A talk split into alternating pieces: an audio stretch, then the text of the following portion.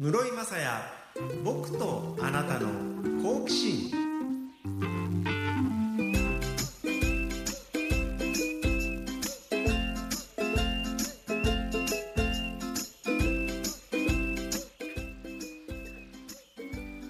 アンニョンハセヨハイサイ韓国プロ野球の伝えて室井雅也です。室井雅也僕とあなたの好奇心。この番組は図書出版論争者の提供で沖縄市の FM 講座 76.1MHz から生放送でお届けしています。YouTube ライブアーカイブツイキャスでも動画付きでお楽しみください。ポッドキャストでも配信しています。現在の沖縄市の気温は20.8度。まあいいお天気だったということなんですけど今これツイキャスとか YouTube ライブで画面からご覧になれる方このスタジオの後ろ側パークアベニュー地面がちょっとキラキラと眩しい感じなんですよね。ちょっと急に雨が降ってきたみたいで。まあねあのこういうことありますよね沖縄だと。あのさっき僕は沖縄市周辺の雨雲レーダーを見てたんですけど深夜3時ぐらいにちょっと降るみたいな雨雲レーダーのこの時間時間軸みたいなのがあるじゃないですか。そこのところほんのちょこっとほんのもうそんの数ミリ今ほんの数ミリっていうのを指でちょっとやってるのにラジオで今日リモートなんですけどね。全然 誰も見てないんだけど指をちょっとってやってるんですけどほんのちょっとだったのが今降ってるみたいですね。急な雨で。さすがにこの時間洗濯物干しっぱなしって方はいないかもしれませんけど、はい、明日の沖縄市の最高気温。日中24度みたいなんでプロ野球キャンプ真っ最中なんでキャンプやるにはいいお天気なのかもしれないですけどね。で最近ですよ。皆さんトイレ詰まったことあります？トイレの流れるところ。あのこれから特に汚い話はしないんであのあの眉間にしわを寄せて嫌だなって感じでならなくても大丈夫だと思うんですけどちょっとこの間普段よりトイレットペーパーをちょっと多めに使っちゃいまして。で途中でね水を流さ流せばよかったんですけど。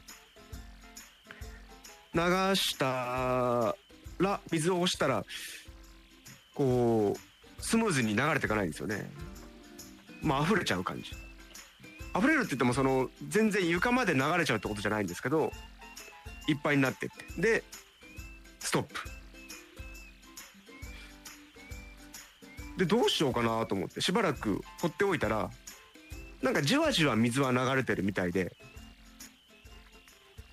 まあ時間が空けば流れる。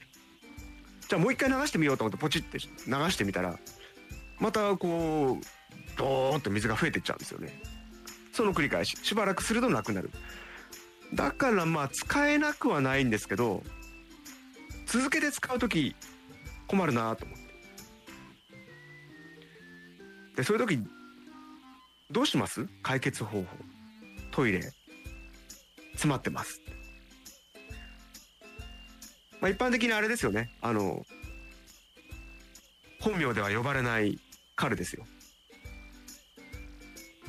愛称でしか呼ばれない彼。ツイキャスでテントさん。すっぽんを使う。そう。すっぽんさん。誰もが本名を知らない。みんなすっぽんって呼ぶ。そう。すっぽん使うしかないんですよね。って思うじゃないですか。ただそのすっぽん正式名称ラバーカップって多分言うんですけどそんな使わなくないですか？僕もこのトイレが詰まったっていうのはこの34年では経験がないです。34年に一度しか使わないのにだからトイレで存在感ありません？すっぽんさん。だって置き場所に困るでしょ？まず置き場所に困るしじゃあ使ったやつを使ったやつ美しくないですよね？あの下水とこやってるから。それを皆さんどこに置くんですか？なすっぽん置き場みたいのがなんかすっぽん専用のホルダーみたいなのあるんですか？あの携帯の昔の携帯のこの充電器みたいな感じでパカって置くすっぽんホルダーとかって多分ないですよね。だから詰まりは解消したいけどすっぽん買いたくないなと思って。なんで何分かおきにトイレを覗いてはあ水なくなってると思って。よしもう一回押そう。じゃああ流れない。ああしばらく待って。また何分かしてドア開けてああ流れてる。あじゃあ今度次のチャレンジ。なんかあの なんでしょうね。僕スロットとかあんまりなんで分かんないですけども次こそなんか目押しじゃないですけど次こそ当てるんだみたいな感じでポチって水流してあまたうんの繰り返し。その時たまたまうちに誰もねいなかったんで知らずに入ろうと思ったらできないっていうケースが起きたわけですから。でもうすっぽんを買わないこととの戦いが23日続きまして。早いのにっていう。でもうしょうがない。と諦めようとただその23年に1回しか使わないすっぽんにこう高額なお金を支払うのは不愉快じゃないですか。で調べたらもうみんなの味方ですよ。100円ショップダイソーさん。ダイソーにラバーカップがいるんですよ。ネットで調べたら。もう100円だよ。と100円ならねもう極端な話あのもったいないですけど1回でそれでクリアしてしまったらあのありがとうって感謝を込めて廃棄っていうこともできるわけじゃないですか。で行ったんですよね。ダイソーさん。ありました。すごい在庫豊富にラバーカップ。ただちっちゃいんです。皆さんちっちゃいラバーカップどんぐらいのサイズイメージしてますか？あのクリスマスとかでこう両手に持って鳴らすベルとかぐらいまでは小さくないですよ。そこまで小さくないですけどどんぐらいかな？うんと食べ物に例えるとよくないですよね。こういう時に肉まんとかでやめた方がいいですよね。えー、っとなんだ？うんソフトボールのボールのぐらいの直径の黒いラバーがあって棒についてるんです。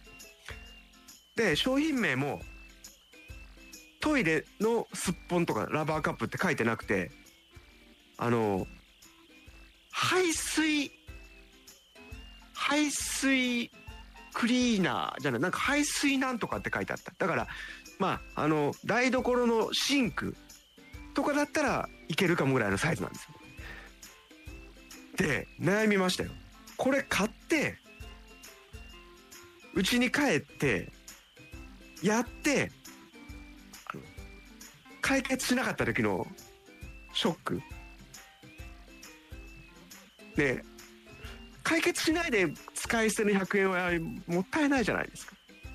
でしかも最近のトイレってあの節水型といってその昔のトイレみたいにジャーって水の勢いでドーンって流すんじゃなくて極力水の量は少ないです。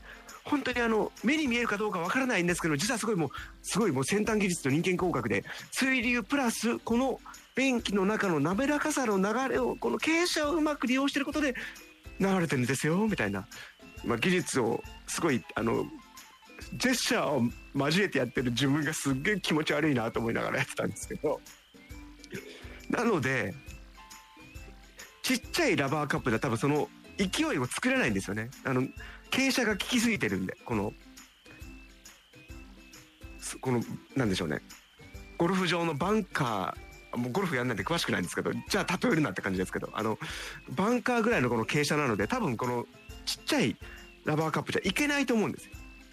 はあこれは食ったしょうがないと。もうここは正規のラバーカップを買おうと思いまして。僕のその行ってるダイソーの隣がですね松本清なんですよ行きました。松本清さん。もう断断念して。ありますよね。松本清さんはドラッグのドラッグその薬以外にもその家庭用品洗剤とか売ってるじゃないですか。ありましたよラバーカップ。僕が知ってたラバーカップよりもでかい。だから昔のそのトイレみたいにもうお椀状じゃないんです。お椀の周りにえっ、とイメージするとあの麦わら帽子みたいに唾がある。でギュッと押すとその唾の部分もこのペタッとへばりついてまた今ジェスチャーを加えてやっているのがすごい自分で気持ち悪いしそれを聞いている天童さんが説明に栗山監督が顔を出してきてるっていうのがよくわかるぐらい なんかそんな感じですね。でペタッと。でかいんです。さすがにそんだけちゃんと説明書きにも節水型トイレにも使えるんですって書いてある。もうすごいですね。もう時代にマッチした製品。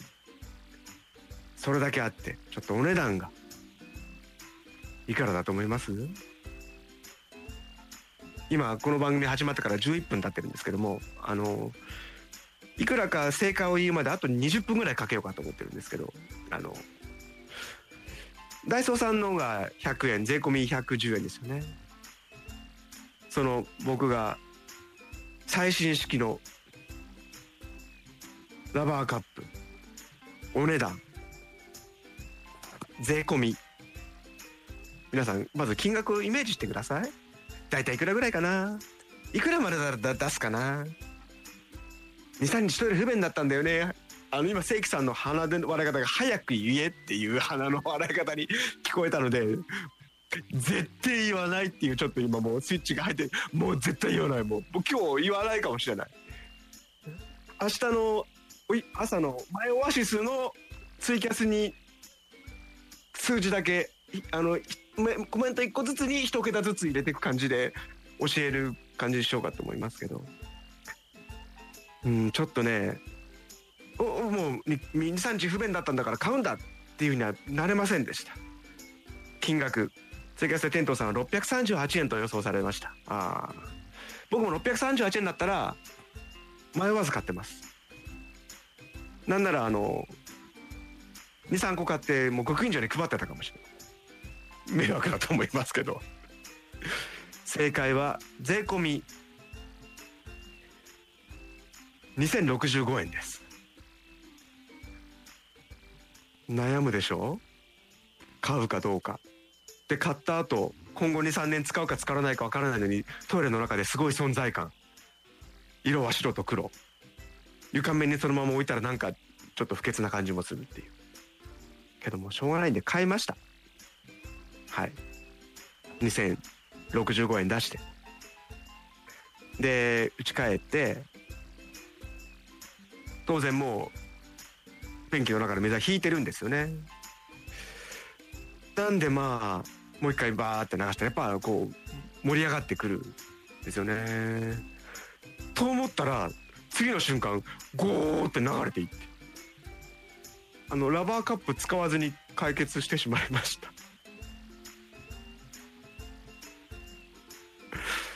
えー、2065円のラバーカップを買ったんですけど、えー、今我が家では新品の状態であります。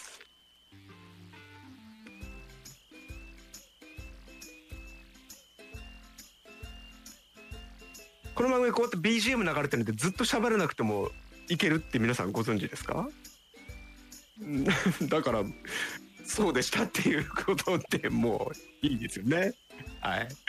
もう満足でしょ？今日の放送これでなので皆さんもし下水が詰まったとなった時にえー、今すぐ解決するのに2065円を出すか、えー、23日待って解決するかもしれない方を取るか、えー、プチチャレンジでダイソーさんで100円のを買うかっていうね。今からあのシミュレーションをしておいてください。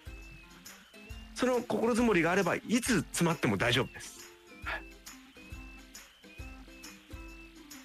きっと役に立つと思います。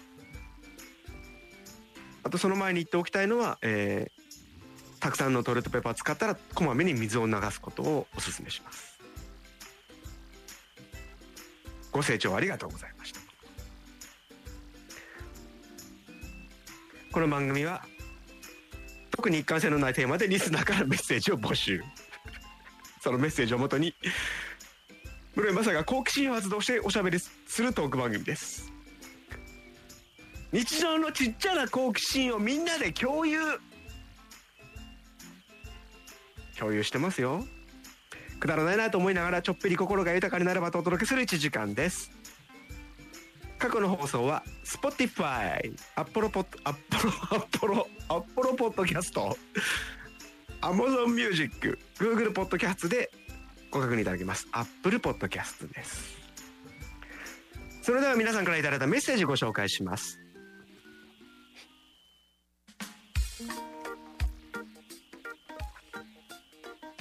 ちょっとさっき札幌のこと考えてたらアッポロポッドキャストになってしまいましたちょっとなんか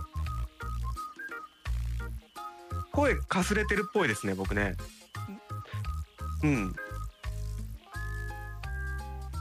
リモートだけに特にそう感じますか。全く全然快調なんですけど。はい。今週のメッセージテーマ本日2月14日のテーマはテープの好奇心。テープ。でメッセージいただいています。チーム好奇心台湾のアフーさん。室井さんこんばんは。こんばんは。テープ懐かしいですね。私もカセット世代ですよ。高校時代 CD や MD は出ていましたがまめな友人が CD をレンタルしてその月のヒット曲をテープに落として貸してくれたりしました。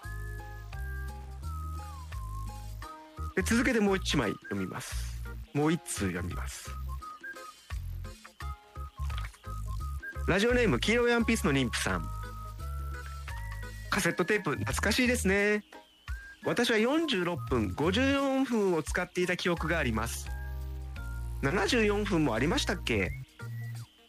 今思えば何とも中途半端な長さですよね。ということで、えー、メッセージテーマテープの好奇心。確かに先週のお知らせした時にカセットテープを例に出した気がしますがもうテープって言ったらカセットテープを思い浮かべる人がある程度の世代だと多いってことですよね。僕は養生テープとか。あのさ先に養生テープが浮かんだんです。カセットテープでメッセージいただきました。でカセットテープ。ある程度の世代だったらテープって言ったらカセットテープを刺すってことが今分かりましたけど。カセットって何ですか？カセット。多分今いくつぐらいの人ですか？20代とかに急にカセットって言って多分通じないですよ。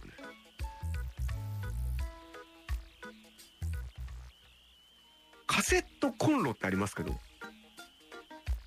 わかりますよね？カセットコンロ。コンロわかりますよね？カセットって何ですか？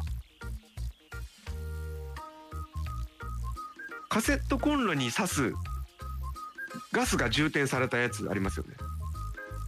カセットボンベ。カセットって何ですか？カセット。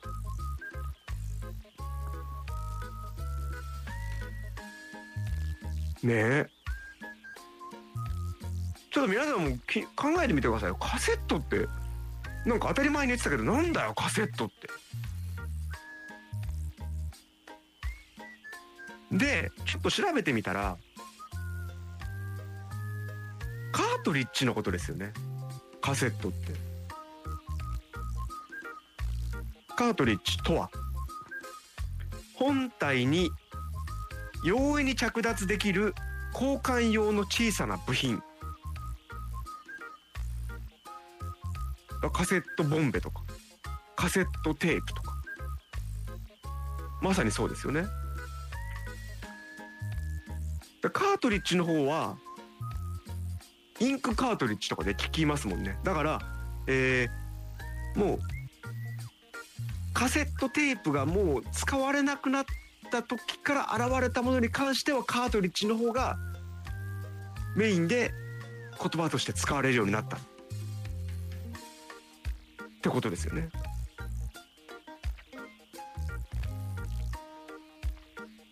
いかがですか？これ明日皆さん学校や職場に出勤して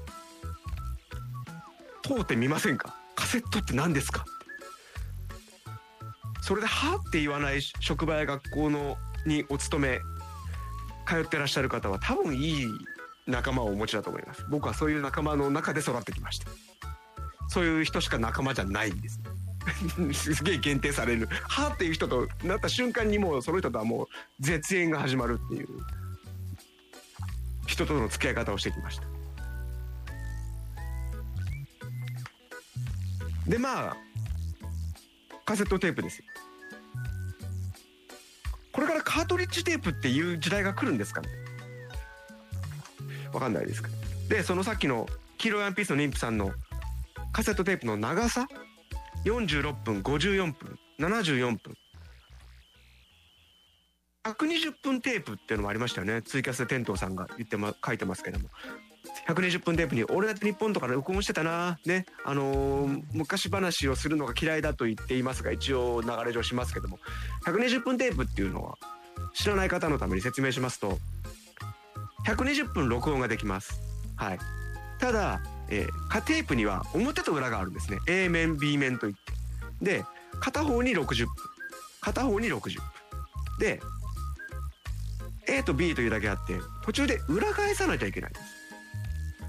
そうしないと60分録したことでバチッて切れてしまう。ただ新しい機種になるとオートリバース機能というのがついていて自動に切り替わるんですけどもそのテープとテープの若干切れ目があって途中はねあの完全には録音しきれないんですけどなんで120分テープ2時間取れるので「オールナイトニッポン」とか僕も録音してましたね。で120分はまあなんかありますよね。その2時間きっかりだから。その46分54分ってねありましたね。なんか中途半端なやつ。6 20 60えー、46分だと23分で A 面 B 面が入ってるっていうね。多分なんか理由あるんでしょうね。なんか言いません？あのなんだっけ？なんか LP レコードに収録できる時間が何分だから何々の最高基準は何分なんです？CD か。でしたっけ？とかなんかそういうのをね聞いたことが気がある気がしますけど。そう。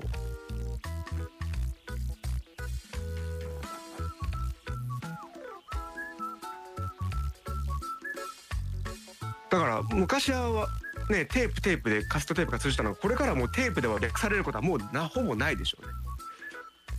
カセットテープ。そしてもし今後カセットテープが、えー最近まあカセットテープがまた来てますとかそんな来てなくてもまた来てますみたいな感じのよくねまたそれで分かんないです。今適当に言いました。すいません。あの あの来て来てるみたいな感じのニュースがある時にまだ今カセットテープって言われてますけど今後ねあのカートリッジテープって言われる時代が来たら、えーその時は僕が先を見せてたと思ってちょっと思い出してください。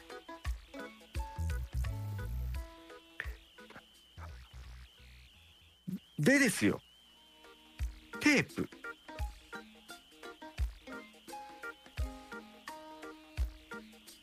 マスキングテープって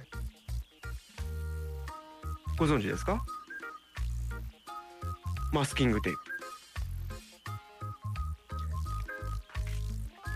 もともとはあの養生するして例えばえっ、と建物とかにペンキを塗るときにこっから先はこの色のペンキが塗れちゃいけないよっていう時に保護するためのテープ。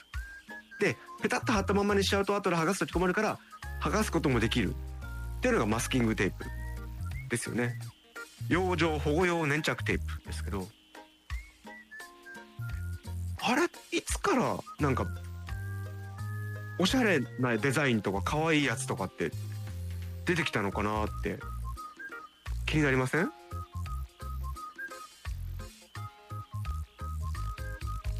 でちょっと調べてみたら文具としてマスキングテープっていうのが出てきたのって2008年からなんですって。もともとマスキングテープを作ってた岡山県の鴨井加工士さんっていうところが MT っていう文具状のマスキングテープを20色出したのが最初なんですって。だから結構歴史としては新しいですよね。まだ20年経ってない。でこの鴨井加工士さんって会社もともとはもともと作ってたものが面白いですよ。今はだからほんとあんまり目にしないですけど。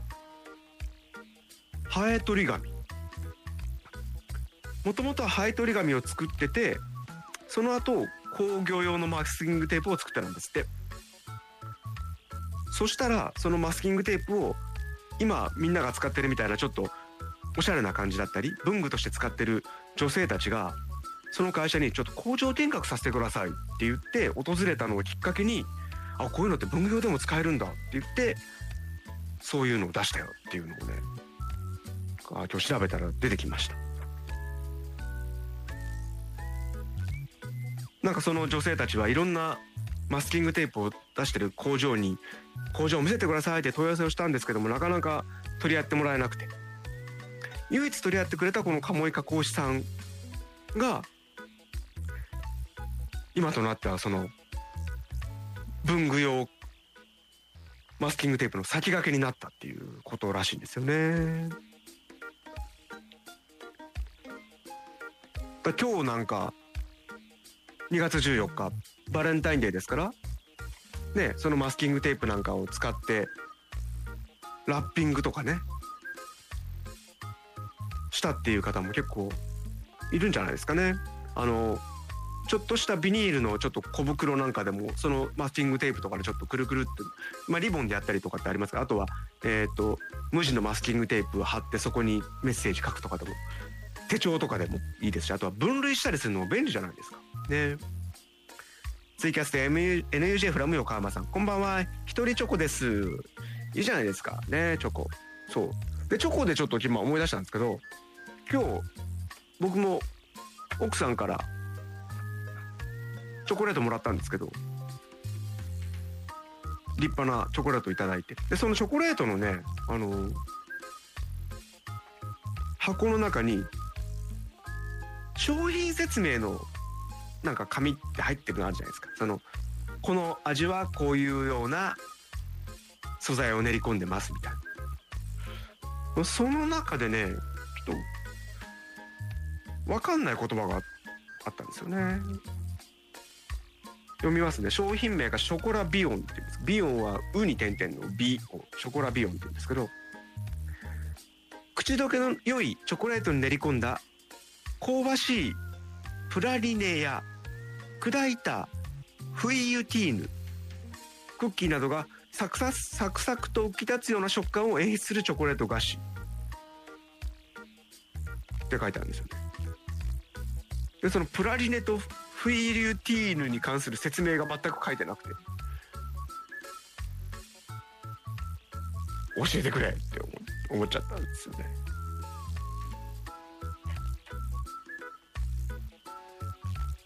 わかります？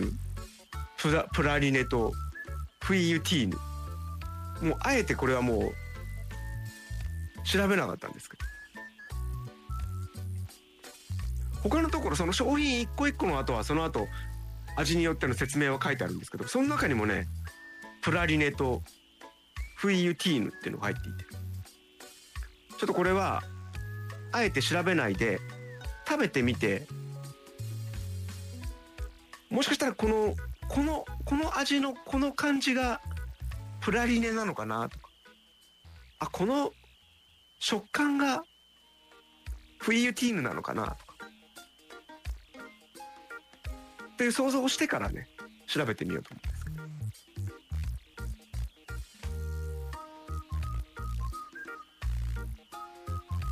でさっきのマスキングテープですよ。そう。ほんといろんな柄とか出てて。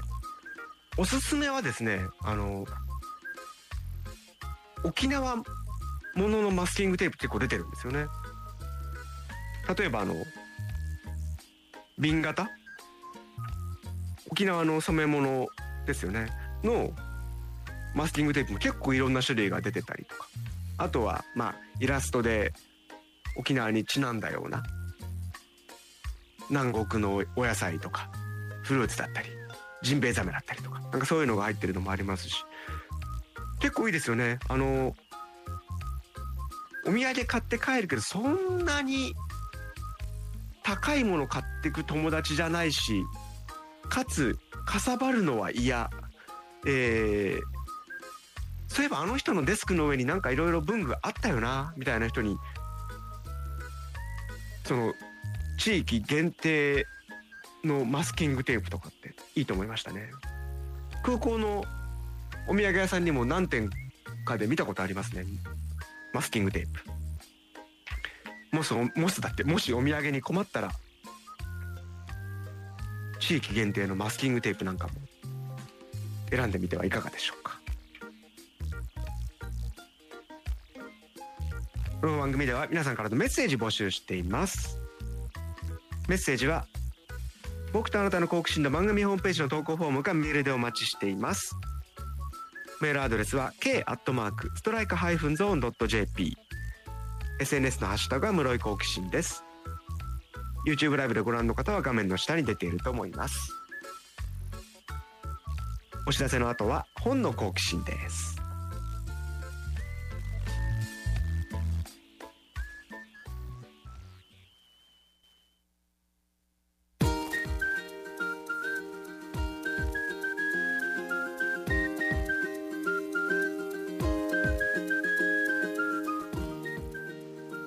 冊の本があなたの好奇心をくすぐります。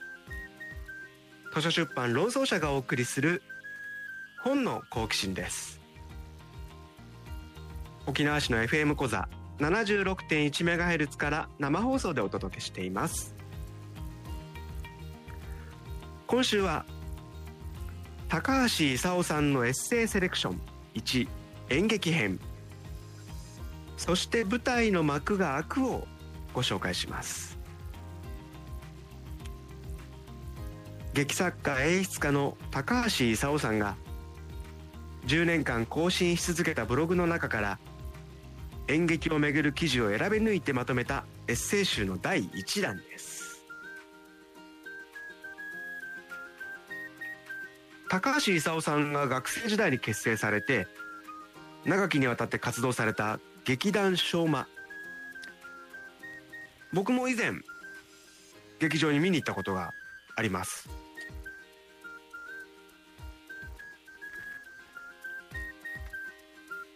役者さんで言うとあの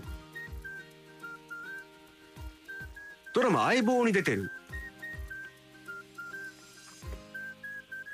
川原和久さん劇団昭和で活動されてましたよね、その高橋勲さんのエッセイセレクションそして舞台の幕が開くですけれどもこの本は高橋さんが過去の作品だったり出会った人また演劇の作品作りや関わった俳優観客などなど高橋さんが感じたことや思うことが短い文章で綴られています。高橋さんは自分の中で毎日ブログを書くということを決められてでその中でまあ食べ物のことを書かないとかご自身の中でルールがあったようなんですけれどもでこの本は演劇編ですから本当演劇に関することがたくさん書いてあるんでこれ演劇好きはたまらないですね読んでいて。で中でも高橋さんの好みだったり意見がはっきりと記されてる記述もあるのでこうまあブログや本だから OK だっていうところもあるので結構こうドキッとしながら読めるのも面白いところですね。今演劇をやってる、まあ、演劇部の方とかね高校生とか演劇ファンの方とかそういった方がより興味深く、まあ、演劇に興味ない方も日々ちょこっとずつ読んだりするのに楽しめる一冊だと思います。で本当にこの本ね2011年から2020年までのブログがまとめられてるんで厚さが2.5センチ。そう535ページなんてすごくずっしりとしてね読み応えがあります。ベッドサイドに置いておいてちょっと眠れないなー時とかパラパラっとめくって読んでみて。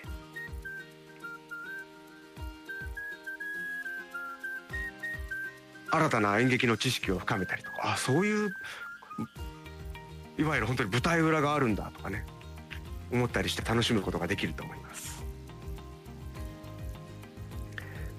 高橋勲さんのエッセイセレクション1演劇編。そして舞台の幕が開くは図書出版論争者の発行で定価2750円で発売中です。書店さんの店頭やアマゾンなどのネット書店。図書出版論争者のホームページ論争商店からもお求めになれます。今週は「そして舞台の幕が開く」をご紹介しました。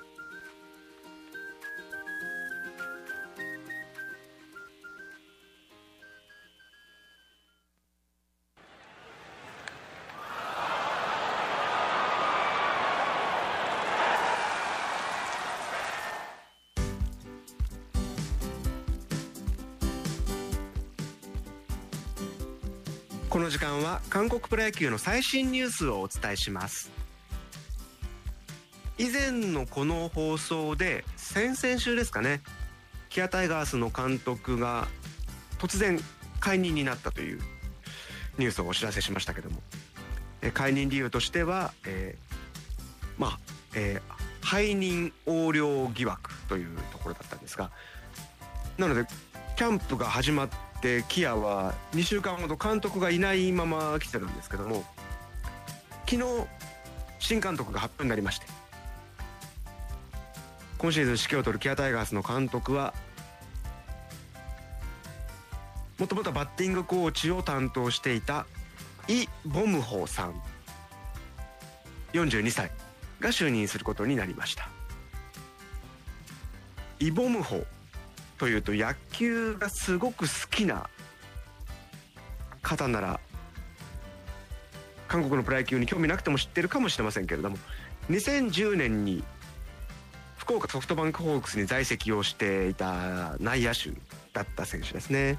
その前の年の2009年の WBC 日本と韓国が決勝戦で当たった時ですけども覚えてますか？9回裏日本が1点リードしててでツーアウトランナー1、2塁。ピッチャーマウンドには日本の3番手ダルビッシュ有投手。ここでバッター1人抑えれば日本の2連覇決定っていう場面で打席に入ってたのが今回ケアの監督になったイボムホ選手だったんですよね。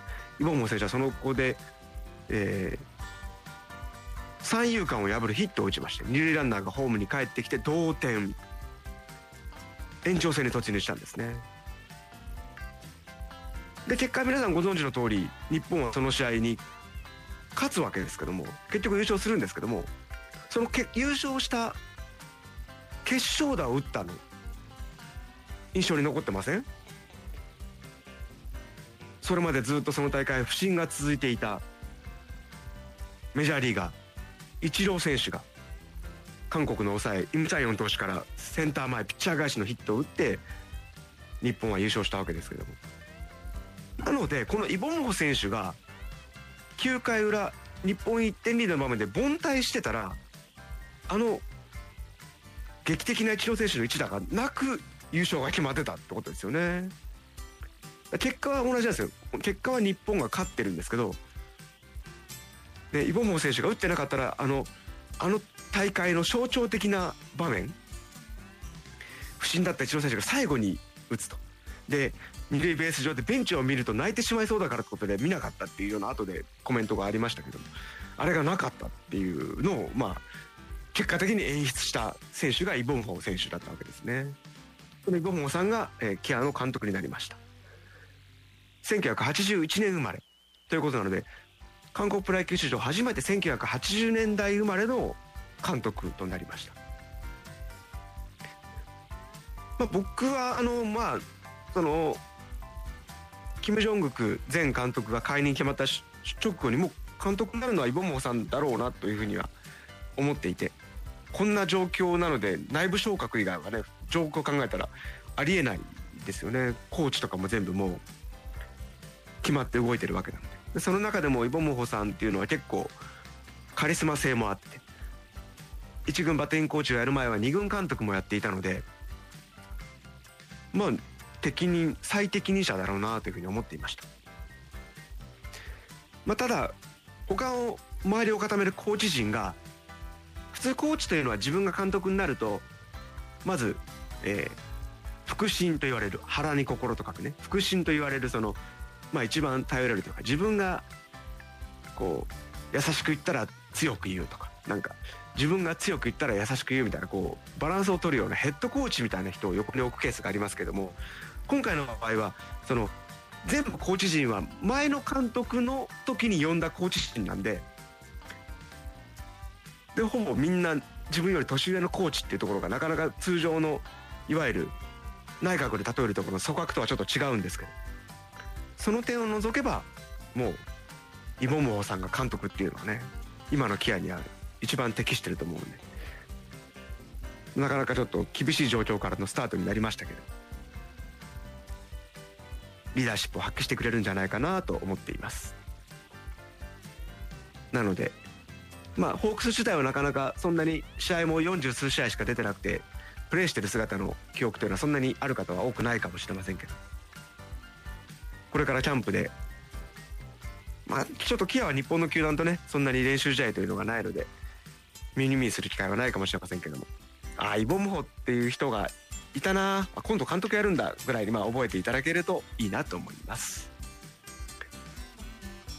その他の情報につきましては韓国プロ野球応援サイトストライクゾーンまたはヤフーニュースエキスパートの室井雅也配信の最新記事をご確認ください。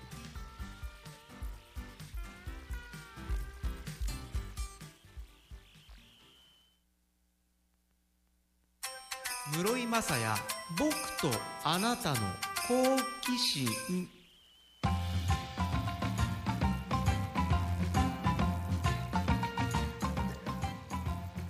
FM 小座からお届けしてます。室井雅也僕とあなたの好奇心です。今週のメッセージテーマテープの好奇心でいただいたメッセージの中で、えー、ラジオネーム黄色いワンピースの妊婦さん。室井さん路線バスお出かけガイドブックに続きスーパーのお買い物ガイドブックが沖縄書店大賞にノミネートされたとのことおめでとうございます。ということでメッセージいただきました。ありがとうございます。そうなんです。沖縄県内書店の書店員さんが今一番読んでほしい本を選ぶ第10回沖縄書店大賞のノミネート作品が先週決まったんですね。沖縄書店大賞は沖縄部門小説部門絵本部門この3部門に分かれてるんですけどもその沖縄部門の中の大賞候補作5作品の中におかげさまで昨年12月に出しました僕の著書表紙出すとギスジミッチさんが書いてくださった沖縄のスーパーお買い物ガイドブックが選ばれました。ありがとうございます。本をお手にしてくださった方々ご協力の皆さんそして書店員の皆さんありがとうございます。沖縄部門5作品この僕の著書以外どんなものが選ばれているかと言いますと「リメンバリング沖縄」「あげあげ飯アワード公式ガイドブック」「日本バスケの革命と言われた男」僕とおばあの不思議な話1のこの5作品が選ばれましたこの沖縄書店大賞なんですけれども一次選考では県内17の書店さんの書店員さん104人の方が一次投票をしてくださって選んでくださったんですね。で沖縄書店大賞ですよ。前回第9回は先ほどのメッセージにもありましたけども沖縄の路線バスお出かけガイドブック。アドバイザーにバスマップ沖縄の矢田貝悟さんが加わってくださった本が沖縄部門の大賞を頂戴したんですよね。なので2年連続のノミネートということでね。いや本当にありがたいことですよ。ね。なんか去年は無邪気に喜んでたんですけど2年連続になるとなんかどういう風な反応をしていいのかが分かんないですね。ね嬉しいですよ。嬉しいんですけどなんかはしゃぐとなんか調子に乗ってるっぽいし。ね。でもうこれノミネートされただけで嬉しいのに前の年取ってるとなんかこう次も取るというような感じにね期待もされるじゃないですか。けどこれは別に書店員さんが選びただくことなので。取れたら嬉しいですけどなんかそこをガツガツするのもなんかなあとかいうなんかどういう感情表現をしていいのかわからないのであの周りの人が騒いでくれたら嬉しいです。なんかねそれが一番幸せですよね。本屋さんとか言って「およおあいそんな人いないですかね？あのあうにこれねに前も撮ったんだよね？みたいな感じで思いながらこうニヤニヤしていただけるのが一番いいですかね。はい。先週発表になった第10回沖縄書店大賞の一次投票の、えー、沖縄部門の大賞5作品の中に沖縄のスーパーお買い物ガイドブックが選ばれております。改めてありがとうございます。ツイキャスで店頭さんいやいやガツガツいきましょう。いやぜひじゃああのいろんなところでガツガツやってください。お願いします。周りの方にやっていただくことをはい願いたいと思います。で対象はどのようにして選ばれるかと言いますとこの5作品の中からまた書店員さんが二次投票を行いまして4月に各部門の対象が発表されるということです。はい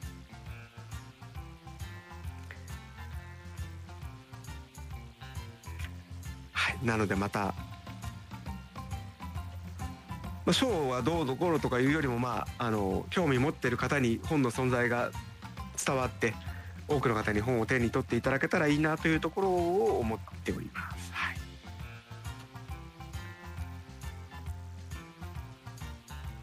この番組では皆さんからのメッセージ募集しています。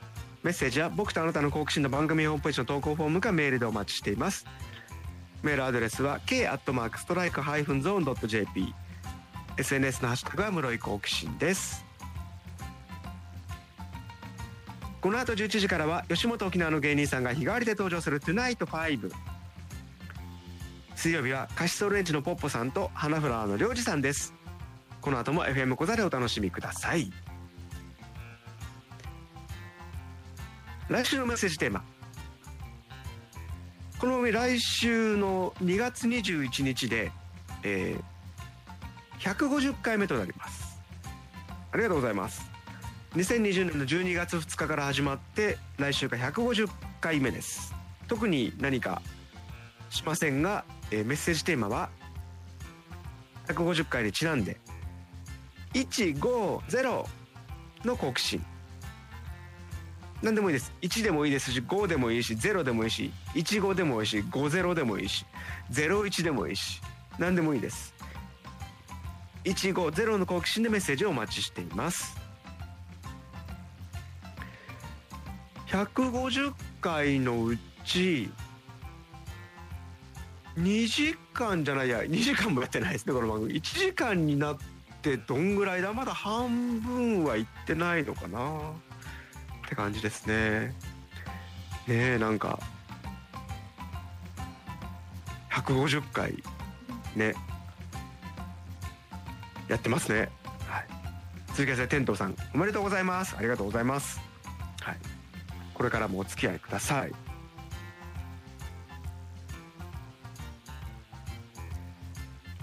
で今プロ野球キャンプやってますから沖縄以外でもやってるんでね。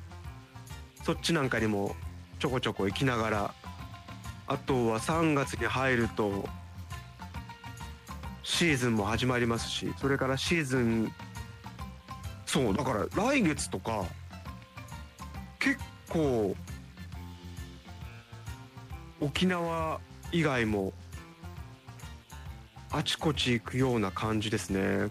この間乗った飛行機が成田空港着陸する前に風が強くてもしかしたら成田に着陸できないかもしれませんっていうことがあって。